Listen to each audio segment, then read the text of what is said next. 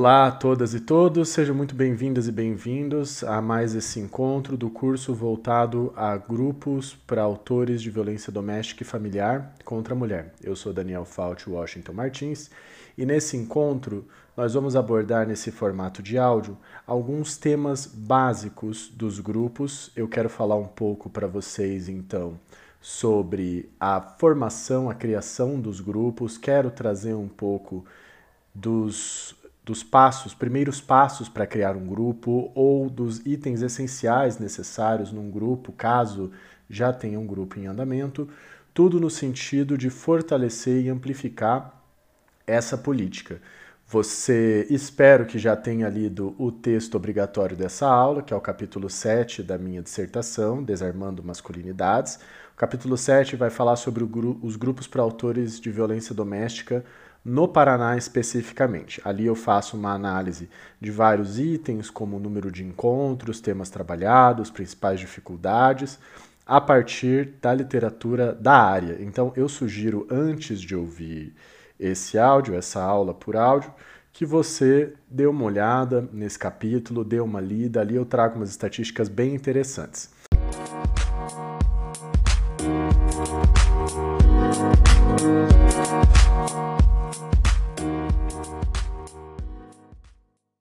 Como você deve ter lido na descrição dessa aula, é, eu venho falar um pouco de um trabalho que aconteceu no Paraná a partir dessa dissertação de mestrado. Aqui, então, nós fizemos um guia teórico e um guia prático voltado aos grupos para autores de violência doméstica.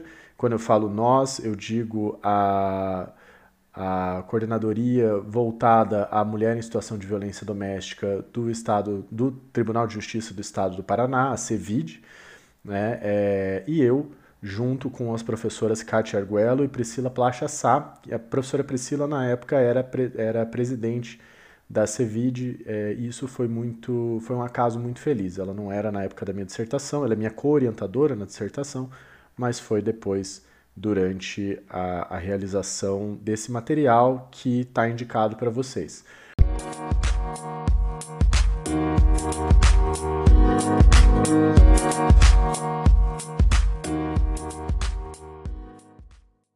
Bom, eu queria falar com vocês hoje, e eu também não vou me estender muito, né? É, imagino que todas e todos têm um, um cotidiano bastante atarefado.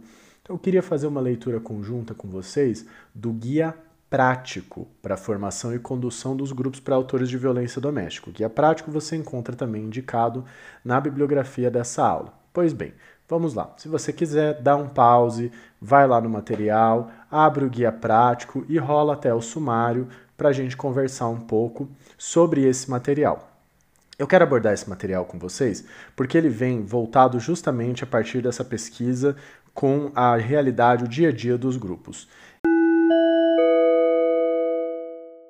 Então, esse material ele começa com uma apresentação e depois ele vai falar de duas questões preliminares no trabalho com homens autores de violência doméstica, questões já abordadas aqui nesse curso e que tem a ver tanto com a necessidade de uma abordagem reflexiva quanto com a importância de uma perspectiva de gênero. Como esse tema já foi abordado, não vou me estender muito, só vou lembrar que a abordagem reflexiva é uma necessidade justamente para os sujeitos se engajarem no processo, se responsabilizarem, né, os sujeitos, quando eu digo sujeitos, eu digo os homens autores de violência doméstica, para que eles possam pensar a respeito não só do que eles fizeram, mas compreender como que chegaram até ali, qual que é o lugar da violência na vida deles e em quais momentos a violência é uma forma de é um recurso utilizado e que outros recursos podem ser utilizados, não é? Afastar essa ideia de que nossa, o sujeito perdeu o controle, ele bateu porque é assim. Não, vamos, vamos refletir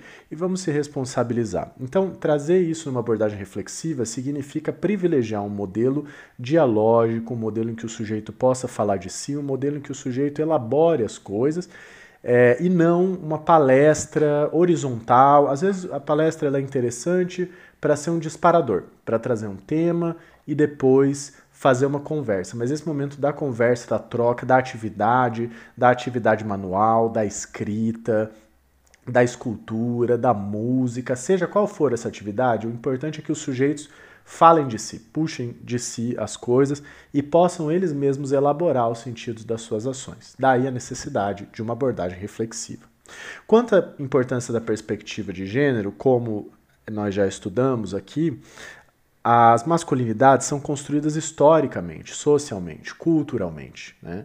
Então, o apelo à violência, a necessidade de autoafirmação a partir de determinados mecanismos, de determinadas estratégias, o recurso à violência, a resistência ao sofrimento, a, a referência dos homens em outros homens em detrimento das mulheres, tudo isso passa por construções culturais históricas de gênero. Então, entender gênero em termos teóricos, históricos, entender masculinidades como uma categoria analítica, uma categoria de análise, é muito importante para que a gente possa trabalhar essas masculinidades dentro de uma chave social de mudança, compreendendo as masculinidades não como uma, uma sentença biológica, mas sim como um script, um roteiro, uma forma de ação culturalmente estruturada que vai ter suas variações locais, históricas, regionais, de sujeito para sujeito,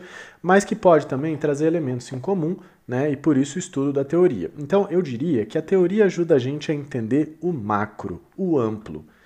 E a abordagem reflexiva ajuda a gente a entender o micro, o pessoal, o sujeito que está diante de nós. Ok? Bom, então vamos lá.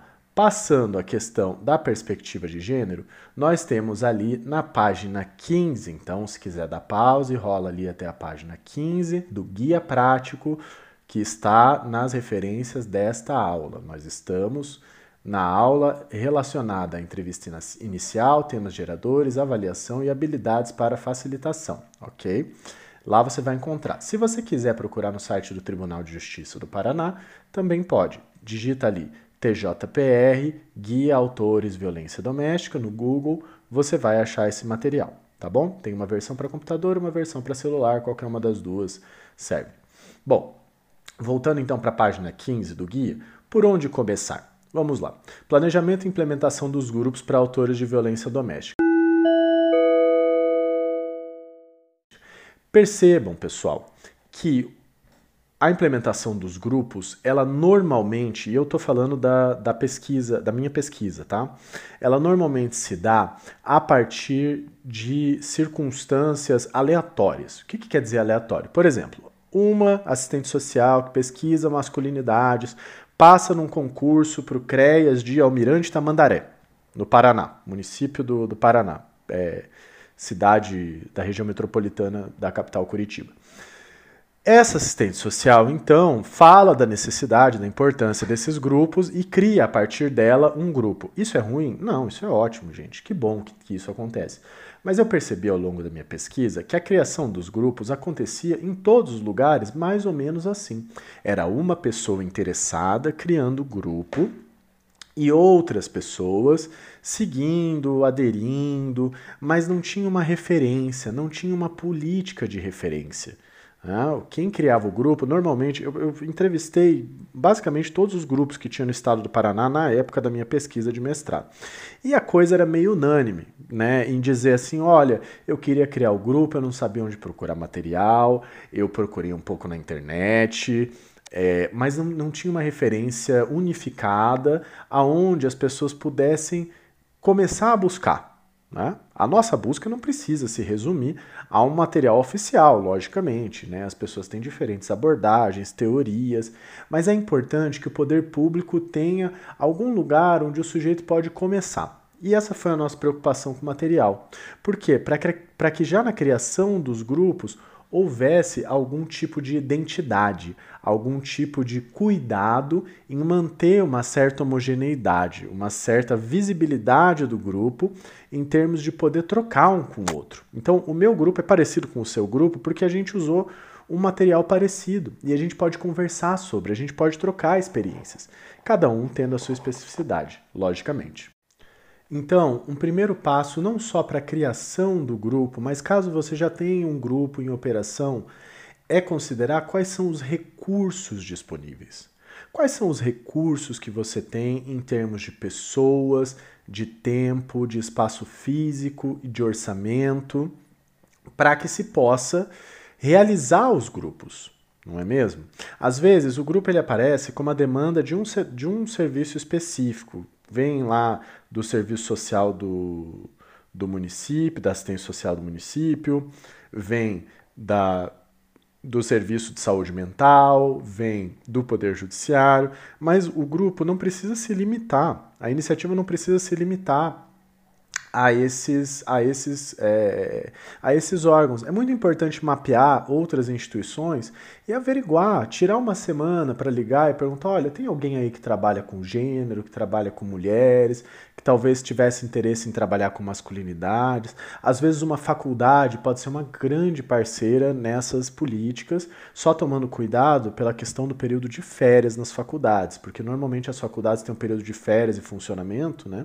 E isso às vezes pode atrapalhar a demanda dos grupos. Então, esse é um desafio que é importante de ser pensado né? mas que não exclui a possibilidade de colaborar com uma faculdade. A primeira parte, então, é um levantamento de quais são as potencialidades do local. E nisso é necessário pensar o que disso se adequa às metodologias e às técnicas vistas aqui, tá bom? Às vezes pode ter uma ênfase muito grande em saúde mental, por exemplo, pela presença ali de, de pessoas da psicologia. Às vezes vai precisar jogar com outro campo do saber. Né? O, que, o que é recomendável, muito recomendável, é que sempre tenha em cada encontro e sempre se faça presente é, uma pessoa, a mesma pessoa, um facilitador, que possa dar uma certa condução parecida aos encontros. Eu sei que vocês já viram isso na, nas aulas sobre a facilitação, mas eu quero ressaltar isso para afastar a ideia de ficar trazendo voluntários para falar aleatoriamente sobre temas sem uma identidade comum. O grupo precisa ter identidade. Para os homens se abrirem, para eles conversarem e terem um laço de confiança, é importante que nem sempre a pessoa convidada, caso vocês forem trabalhar com convidados, é, esteja presente. Então, às vezes, traz uma pessoa, a pessoa faz uma exposição. Se vocês sentirem que o clima é ok, a pessoa fica para o diálogo. Se sentirem que não, de repente pede para a pessoa sair, o grupo conversa entre si. Mas de qualquer forma, voltando ao assunto, nós estamos ali na página 16. Quantas pessoas, qual o tempo disponível, espaço físico e o orçamento, aonde vão ser feitos esses encontros? Como é esse espaço? Será que é um espaço confortável? Será que é um espaço que tem privacidade?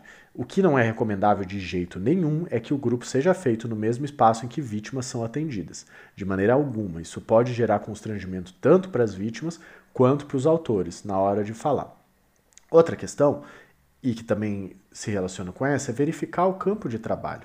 Existe algo na comarca já sendo feito em termos de trabalho com mulheres vítimas de violência ou com homens? Essas parcerias, elas podem ser muito interessantes pelo saber acumulado, por já ter não só uma leitura teórica por parte de outras pessoas, mas também uma certa análise de conjuntura, um certo conhecimento do campo, não é? Ali no nosso material, a gente traz na página 17 alguns exemplos de cidades que fizeram uma lei voltada ao trabalho com homens autores de violência doméstica. Né? Outras cidades é, têm leis ou dispositivos ou normas, enfim, que se relacionam com o ensino de noções sobre Lei Maria da Penha nas escolas.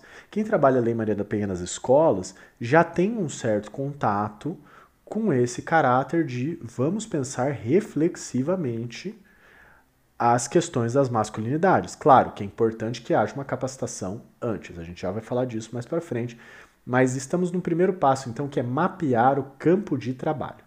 Bom, uma vez mapeado o campo de trabalho, uma vez que você sabe quem trabalha com isso na comarca, na cidade, quais são os órgãos envolvidos, da onde pode vir o recurso, onde a gente pode colocar o grupo numa sala, numa sala de aula que não está ocupada à noite, por exemplo, no período de, de, de pandemia, fazer esses grupos online é uma opção, como visto também né, aqui no curso. É, aí nós vamos para a parte do planejamento. Então eu convido vocês ali na página 17 em diante. Né? O primeiro item é quando esses homens serão encaminhados? Bom, os encaminhamentos é importante que eles sejam feitos deixando espaço para que o grupo decida sobre o tempo de duração da, da, da permanência daquele homem. Por quê? Em muitas localidades, vincula-se o tempo que o sujeito vai permanecer o grupo ao tempo da medida protetiva, à gravidade do fato, e isso é uma medida que não tem nenhuma, nenhum caráter técnico. Percebam que o quem vai conseguir dizer quanto tempo um sujeito precisa num grupo é um profissional habilitado, no caso, alguém da área da, da saúde mental, possivelmente uma psicóloga ou um psicólogo. Né? E mais do que isso, normalmente os grupos eles são modulares. O que, que significa isso? Significa que o grupo ele tem um número fechado de encontros. 8, 10, 12, 20 encontros não é mesmo? Pra, por que isso? Porque é necessário trabalho com vários temas, é importante que todos os homens trabalhem todos aqueles temas. Então, digamos que a gente vai falar isso um pouco mais adiante, quando for falar dos temas essenciais, mas é importante, mesmo que o sujeito foi encaminhado lá por é, uma, uma ameaça, não é? Mas quem sabe a ameaça não é a coisa mais urgente de se trabalhar com aquele sujeito. A coisa mais urgente de se trabalhar com ele é uma questão relacionada à vida sexual, à parentalidade, à vida financeira. Isso a gente só sabe trabalhando de encontro em encontro. Então, prever o encaminhamento e já conversar com o Poder Judiciário em termos de como isso vai ser feito e deixar isso ao grupo. Então, o juiz encaminha o sujeito ao grupo para que ele faça a frequência no grupo na forma como o grupo é estruturado. Ok? Eu falo isso porque na minha pesquisa eu, per eu percebi em várias comarcas esse encaminhamento em que o juiz determinava uh, o tempo de permanência do grupo. E isso pode ser problemático, não é? Porque o grupo ele não é uma pena, ele não é uma punição, ele é uma intervenção é, de caráter reflexivo e responsabilizante que funciona em termos de totalidade. Ele tenta abranger ali a totalidade de áreas possíveis de eclosão da violência. E é importante que todos os homens frequentem todo o grupo. Né? Além disso, ponto 2. O grupo vai ser fechado ou o homem pode entrar em qualquer encontro, grupo aberto. Bom, vamos lá. O que é grupo fechado? O que é grupo aberto? Um grupo fechado é um grupo que tem um número de encontros é, já pré-determinado, com temas pré-determinados e com sujeitos pré-determinados. Né? Os homens entram e aquela mesma turma vai do começo ao fim, do módulo 1, a, do, do encontro 1 ao encontro 10, por exemplo, vamos supor que tem 10 encontros, vão ser os mesmos homens. Qual que é a vantagem disso? A vantagem é que você pode ter uma maior é, relação entre os sujeitos, uma maior intimidade, uma, um maior fluxo de troca justamente por conta dessa intimidade. Se pode, às vezes, abordar temas mais profundos e se gera uma solidariedade entre o grupo. Né? Uma, uma troca um pouco maior que pode, inclusive, continuar para depois do grupo, né? enquanto sujeitos que, que se apoiam mutuamente na, no retrabalho de suas violências. Qual que é o lado é, talvez negativo disso? Um grupo fechado ele pode também gerar uma solidariedade muito, não vou dizer solidariedade, mas uma união negativa entre os sujeitos, de fazer uma certa resistência, de fazer uma certa negativa a, a, ao funcionamento e que precisa ser trabalhada para que não tenha ali figuras de liderança negativas, né? Mas isso tudo pode ser trabalhado na facilitação, né? Já um grupo aberto, ele vai ter ali um número pré-estabelecido de encontros, mas os sujeitos podem entrar em qualquer ponto desse caminho. Então, por exemplo, o sujeito entrou no encontro 3, foi encaminhado para o grupo, o grupo está no encontro 3 naquele momento. Ele vai fazer os encontros 3, 4, 5, 6, 7, 8, 9, 10 e 1 e 2.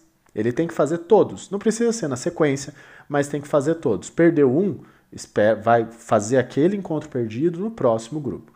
Né? Os dois formatos são possíveis, os dois formatos são é, igualmente bons. O problema do grupo aberto, então, é que pode haver um certo constrangimento em toda hora trazer participantes novos, mas por outro lado, você vai ter sujeitos que já estão há um bom tempo e que podem receber aquele sujeito que está entrando e às vezes até falar, fala, olha, não se preocupe, aqui não é um espaço punitivo, né? É, é, ao invés de ser aquele pessoal que entra todo ao mesmo tempo. Um, mas ele também tem, pode ter o contratempo de demorar um pouco para o sujeito engrenar ali. Né? Ambos os formatos são interessantes, ambos os formatos têm é, é, lados bons e lados ruins, e é importante ponderar o que, que é mais adequado para cada, cada localidade, para cada região. Eu diria que quando você não tem um número muito grande de homens, é interessante fazer módulos fechados para ter aquele mesmo grupo, aquela turma e conseguir trabalhar profundamente. Mas às vezes, quando a demanda é um pouco grande, é melhor que seja um grupo aberto para fazer um fluxo contínuo, porque aí não precisa esperar chegar um número de participantes. Outra coisa que é muito importante, o encaminhamento para o grupo ele tem que ser o quanto antes, o mais perto possível do fato, não esperar a sentença, não esperar muito tempo depois do deferimento da protetiva. O quanto antes o grupo acontecer, melhor. Né? E às vezes o formato aberto ele permite que o homem já seja encaminhado para o grupo sem ter que esperar uma nova turma, uma nova edição. Bom, item 3 ali na página 19. O que fazer em caso de falta do participante? Uma vez que vocês já decidiram né, como que vai ser o encaminhamento, conversaram com o magistrado, se o grupo vai ser fechado, vai ser aberto, qual que vai ser o formato, é importante considerar o que, que vai ser feito em caso de falta. Né? É, isso vai depender do formato do grupo, por exemplo, o sujeito pode repor o encontro ou não pode repor o encontro. Né? Mas quem decide, em último caso, é o juízo. Então é importante combinar isso com, com a magistrada, com o magistrado, no sentido de falar: olha, quantas faltas são toleradas? Como que isso é feito? Hoje nós temos o crime de descumprimento de medida protetiva por exemplo, né, que pode ter uma consequência muito drástica para o sujeito. Então é importante ter um mecanismo intermediário antes que isso seja considerado descumprimento de medida, para falar, olha, você faltou, mas ó, você tem que justificar, você precisa repor, né, uma falta injustificada no máximo, duas, não sei. Isso é da gestão do próprio grupo, mas é importante decidir o que, que vai ser feito em caso de faltas. Onde ocorrerão os encontros? Bom, os encontros é importante que eles tenham uma sala própria. Né? É, aqui no Paraná, no nosso guia, nós colocamos, esse é o item 4, local dos encontros. É, normalmente eles eram feitos nos fóruns, ou no plenário do Tribunal do Júri, nos CREAS, nos patronatos, em universidades, em ONGs. Eu diria que é importante que seja num lugar que tenha privacidade, onde os sujeitos possam falar à vontade e onde eles não se sintam constrangidos em falar, de maneira alguma em um local aonde as vítimas são atendidas. Isso de jeito nenhum, justamente por tanto inibir os sujeitos quanto poder constranger e vulnerar o sentimento de segurança das mulheres atendidas. Né? O espaço precisa ser horizontal, as pessoas precisam poder sentar em círculo, é, é, se levantar, mexer. Então, auditório também é um espaço que não é muito bom para esse tipo de coisa. Né? Uma sala de aula é, com privacidade talvez seja uma boa, uma boa pedida né? nesse caso. É, fazendo as dependências do Poder Judiciário pode ser importante? Sim e não. Né? Algumas autoras e autores consideram que o espaço é intimidador e que pode inibir os sujeitos, eles podem não conseguir falar ali. Outras e outros já consideram que, por ser um espaço do Poder Judiciário, isso transmite a ideia de que, olha, vocês estão aqui conversando, mas vocês estão aqui porque existe um processo, existe uma violência e vocês têm que pensar sobre isso. Né? É...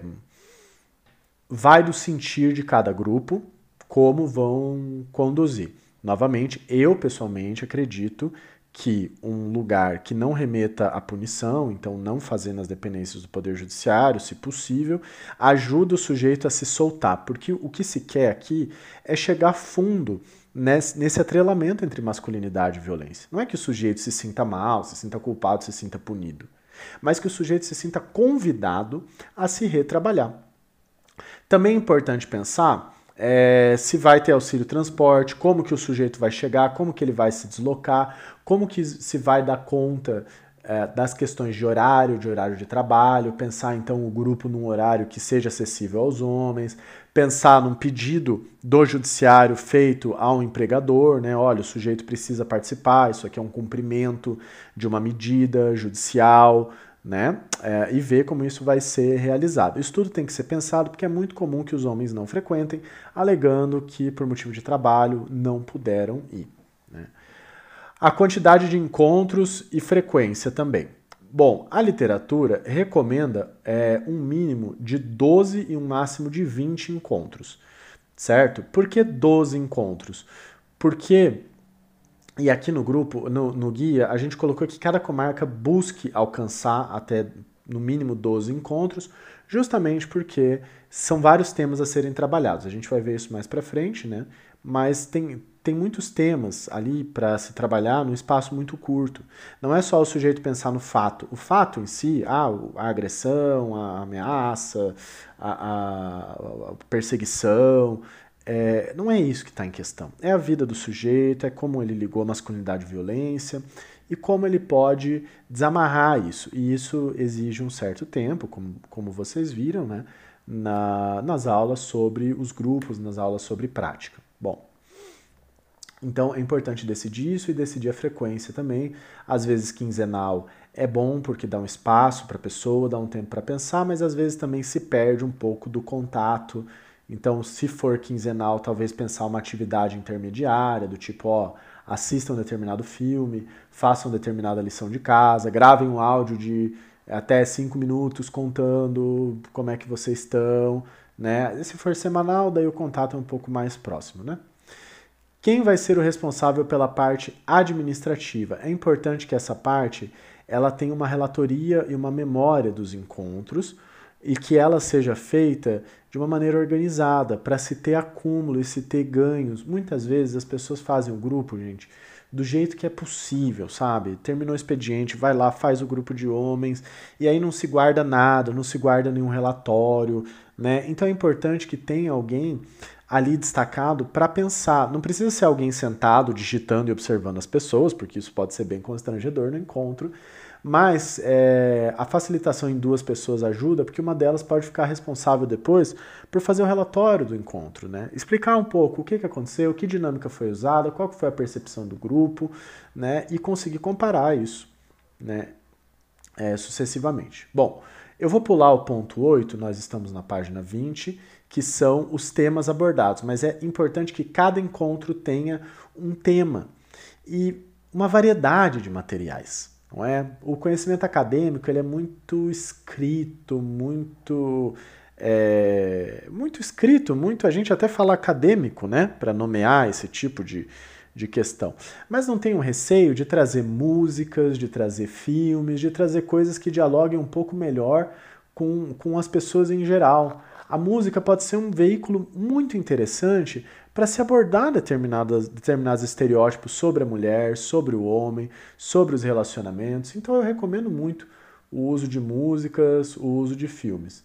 Né? É, tem um, um, um exemplo de formulário bem interessante de follow-up e de avaliação do, do, do CRH, né? do, o CRH é, é uma outra metodologia, né? E que está na e que está nas referências também. Está aqui citado, está nas referências desse documento, esse documento que é o guia prático né, do Tribunal de Justiça do Estado do Paraná, mas está nas nossas referências do curso também. Tá? É, ele está citado aqui. Bom, ponto 9 Estamos na página 21. Como será feito o contato com o resto da rede de proteção? É importante, às vezes, trocar informações. Porque, por exemplo, o sujeito que está sendo atendido no grupo pode estar tá sendo atendido no CAPS por uso abusivo de substância, pode estar tá sendo atendido, atendido no CRES por conta de alguma, alguma, algum risco é, social, né, alguma emergência. Então, é importante que se troque é, informações sobre isso. Ah, bom, Ponto 10. Como será o protocolo de encaminhamento? Né? É, é importante, eu, eu, eu considero que é importante ter uma pessoa na secretaria, no cartório, que seja a ponte entre o magistrado e os grupos. Então, o juiz despachou que tal sujeito vai participar do grupo. Esse servidor já entra em contato com o grupo, falou, ó, pessoal, tá aqui. Às vezes pensar ali é um banco de dados comum, do tipo, ó, oh, gente, eu já botei aqui no arquivo, tal sujeito tem que ser atendido, etc. Né? Não esperar só a, o ofício, né, a comunicação oficial, mas já conseguir organizar isso é, sem, sem depender muito da temporalidade processual. Né? Ter um protocolo de encaminhamento mais ágil para reduzir ao máximo o tempo entre fato e presença do sujeito no grupo. É fundamental que seja o menor tempo possível entre o fato e a presença do sujeito no grupo. Bom, em relação à triagem, né, entrevista inicial, triagem, é, a, a, triagem, entrevista inicial, ela tem um, uma função muito importante de compreender ali na página 22, tá bom? É, elucidar o propósito e o alcance do trabalho ao autor da violência. Então, falar para o sujeito: olha, isso não é uma punição, esse trabalho tem a função de você é, pensar, refletir, né, diminuir ansiedades e resistências, estabelecer um rapport positivo, perceber fatores de risco. Então, você percebe que o sujeito está com algum indica indicativo ali de algum, algum transtorno, algum sofrimento, algum abuso de substância, conhecer o histórico de violência daquele homem, fazer uma aferição do risco. Nós temos hoje em dia o formulário nacional unificado de verificação de risco dos sujeitos. Estabelecer um parâmetro a partir do qual dá para verificar impactos causados pelo grupo. Então, por exemplo, né, num primeiro momento, aquele documento do CRH, né, que eu citei agora há pouco, ele pode ser muito interessante. No final daquele documento, eu vou deixar nas referências dessa aula, mas no final daquele documento tem um formulário de entrada e um formulário de saída, bem parecidos. Então o sujeito chega lá e você pergunta: Você já controlou o dinheiro de sua esposa? Você já quebrou alguma coisa em casa quando estava bêbado? Você já xingou, etc, etc, etc, né? É, e depois do grupo são feitas as mesmas perguntas. Bom, o que, que você acha disso aqui, disso aqui, disso aqui? Para ver se o sujeito mudou a concepção dele, né? E aí, às vezes, é interessante até pensar em mecanismos de é, ver isso depois de um bom tempo com o sujeito. Então, daqui seis meses, procurar alguns dos sujeitos atendidos e aplicar de novo o formulário. Né? Nos últimos seis meses, você por acaso fez isso, fez isso, fez isso como uma forma de entender os, os trabalhos do grupo. Né?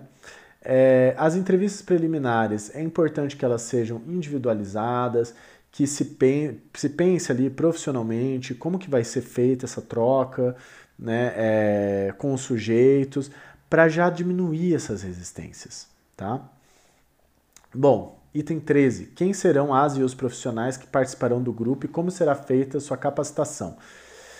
É muito importante que haja uma capacitação prévia dos sujeitos, tá certo? É, a capacitação prévia, mesmo para quem vai ser convidado a participar é, é, esporadicamente, eventualmente, é necessário que se fale um mesmo, uma, uma mesma linguagem. Essa capacitação aqui tem essa função, mas não se esqueçam que mesmo um convidado ele vai ter que passar por algum tipo de capacitação para não reforçar estereótipos e para não incorrer em erros que muitas vezes mais atrapalham do que ajudam os grupos.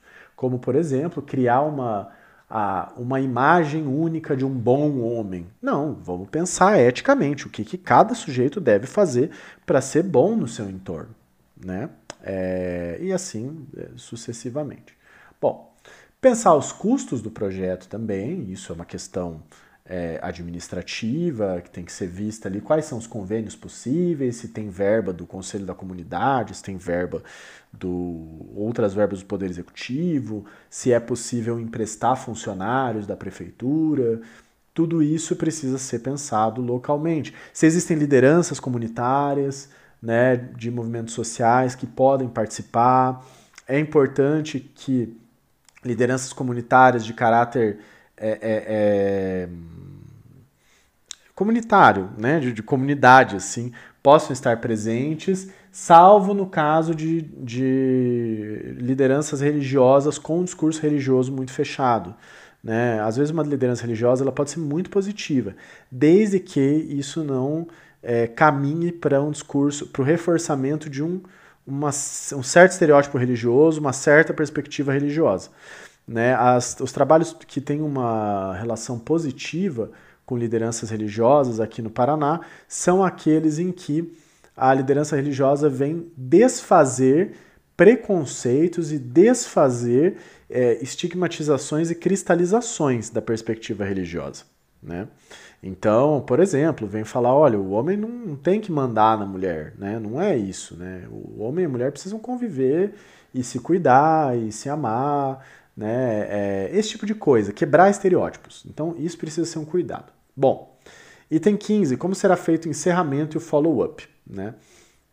Uh, é importante pensar um último encontro, é importante pensar outras formas de averiguar como esses sujeitos saíram do grupo, é, averiguar depois de um tempo com eles, às vezes com as companheiras, se o processo de mudança funcionou, como que ele foi feito e assim por diante. E aí qual vai ser o espaço de supervisão da equipe? Então estamos no item 16, página 25. Qual vai ser o espaço de supervisão e de troca da equipe? É, como e quando identificar casos que demandem atendimento individual? E aí o que fazer com isso? Né?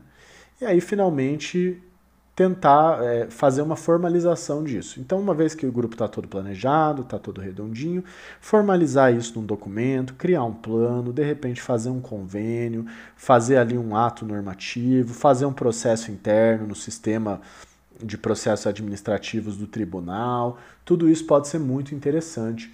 Né? Às vezes até fazer uma lei municipal, existem várias formas de formalizar. Estamos na página 28 agora.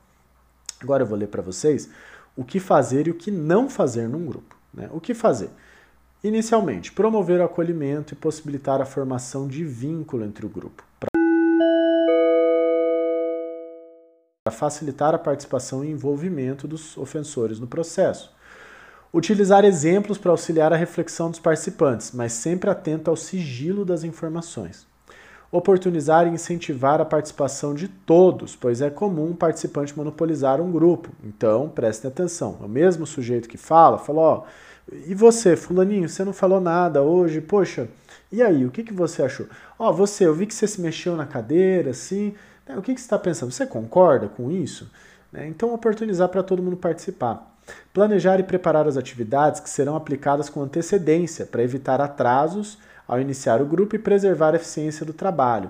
Planejamento é muito importante, gente, muito importante saber como que vai começar e como que vai terminar. E os grupos têm que ter começo, meio e fim, né? Tematização, problematização e fechamento, né? E escolher um ambiente seguro que preserve o sigilo. Agora, o que não fazer em um grupo? Evitar o pré-julgamento ou julgar os relatos dos participantes, né? A gente quer compreender, então o sujeito fala, ah, eu fui lá e fiz tal coisa. Ah, o que, que você queria com isso? Ah, eu queria que a minha mulher me respeitasse, não sei o quê. O que, que é respeito para você? Ah, respeito para mim é quando as pessoas escutam o que eu estou falando e tal. E, e, você acha que as pessoas, alguém mais aqui não se sente respeitado? É, é sempre aprofundar, né? Pedagogia da pergunta. Né? Isso é uma ferramenta freiriana, pedagogia da pergunta. De, ao invés de falar assim, puxa, que errado, deixar que o sujeito, até que um momento o sujeito fala assim, poxa, pois é, né? Não faz muito sentido, né? Ou, puxa, eu queria outra coisa, não, né? Enfim, né? é importante que o sujeito possa conduzir essa reflexão também. Evitar a entrada de pessoas para assistir ao grupo que não estejam envolvidos com o trabalho. Né? Então, pesquisadores, acompanhantes, advogados, é importante que o grupo seja é, é, fechado em termos de criar uma identidade, um ambiente, né, que não tenha gente abrindo a porta, né, mas que o grupo possa funcionar ali com sigilo com cuidado. Não vincular a duração do grupo à duração da pena ou ao arbítrio do magistrado, porque a participação e permanência nos grupos tem características alheias ao direito. É um trabalho interdisciplinar, horizontal. Então, não tem a ver com a quantidade de pena, o tanto de grupo que o sujeito vai precisar. Não é uma medida isso. Né? O sujeito precisa passar pelo grupo, ponto. Né? Não tem a ver com a gravidade do que ele fez. Evitar conversar sobre os processos, em especial casos específicos, para evitar o sentimento de solidariedade em relação à violência. É muito comum o sujeito falar, ah, minha mulher fez isso, e aí algum sujeito falar, poxa, mas você está certo, né? Então, evitar falar dos casos. O foco deve estar na relação do homem ou dos homens participantes com os temas do grupo né, como cuidado com a saúde, papéis de gênero, relacionamentos, etc. E, finalmente, não abordar questões dos participantes a partir de uma perspectiva religiosa específica. Discutir espiritualidade é uma coisa, falar sobre religião específica ou sobre visões cristalizadas dos lugares de homem e mulher é outra.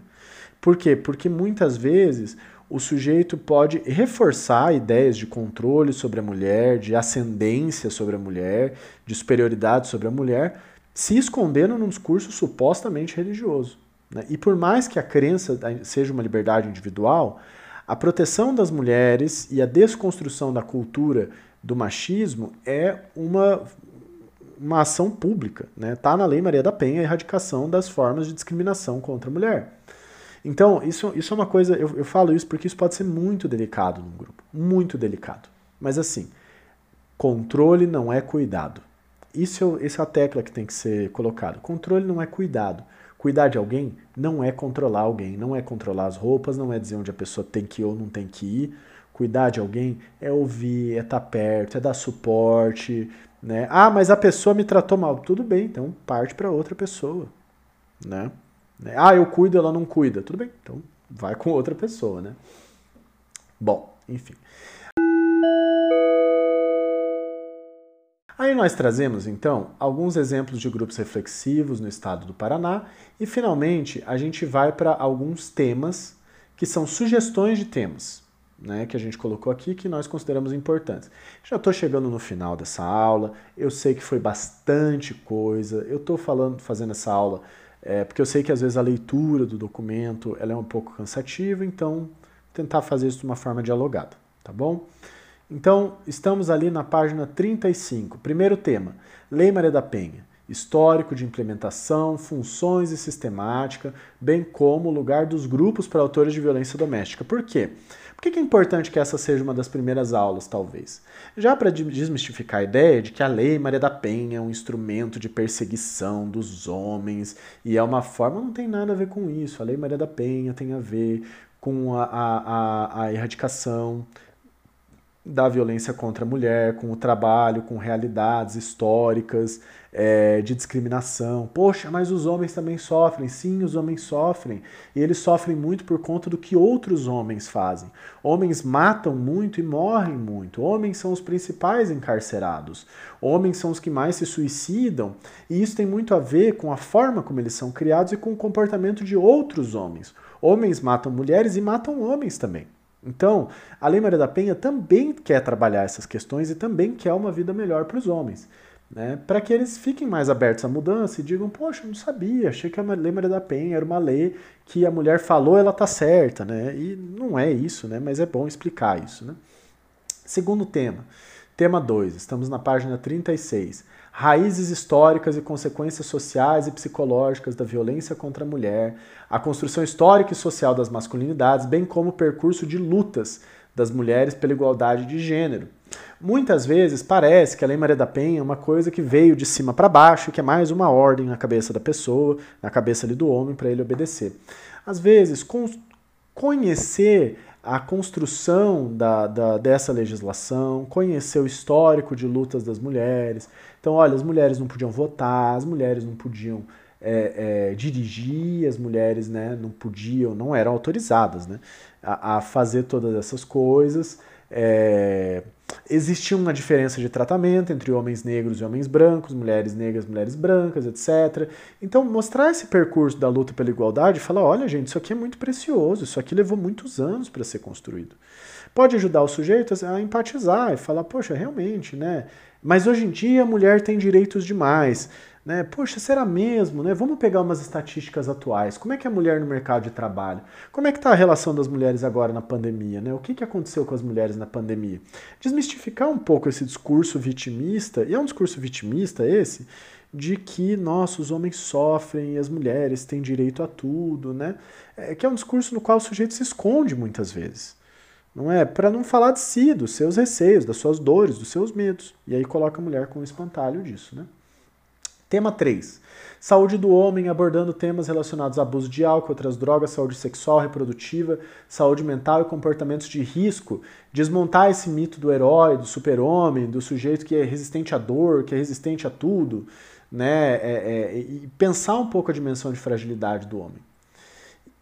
É, tema 4: aspectos sociais e emocionais das relações domésticas, familiares, íntimas, de afeto e papéis familiares de gênero.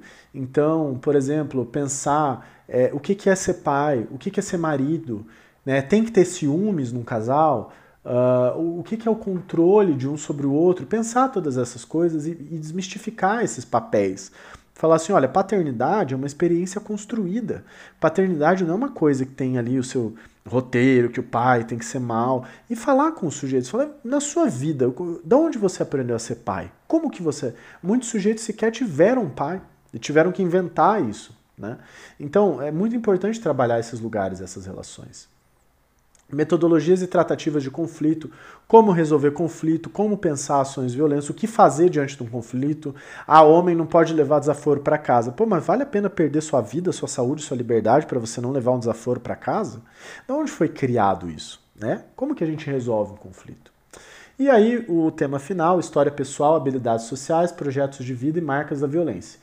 A gente colocou esse tema no final, do sujeito falar da história de vida dele. Ele, provavelmente a pessoa já vai ter falado ao longo dos outros encontros. Mas justamente porque aí os sujeitos têm mais intimidade, já tem mais vínculo, já tem um vocabulário comum, e daí eles podem falar um pouco disso, né? E aí um encontro de fechamento, de pensar como é que foi, o que que passou, às vezes de repente já fazer uma avaliação ali com os sujeitos, com o grupo, né? Pensar uma avaliação individual com eles no dia. Então, assim como teve entrevista inicial, fazer uma entrevista final de fechamento.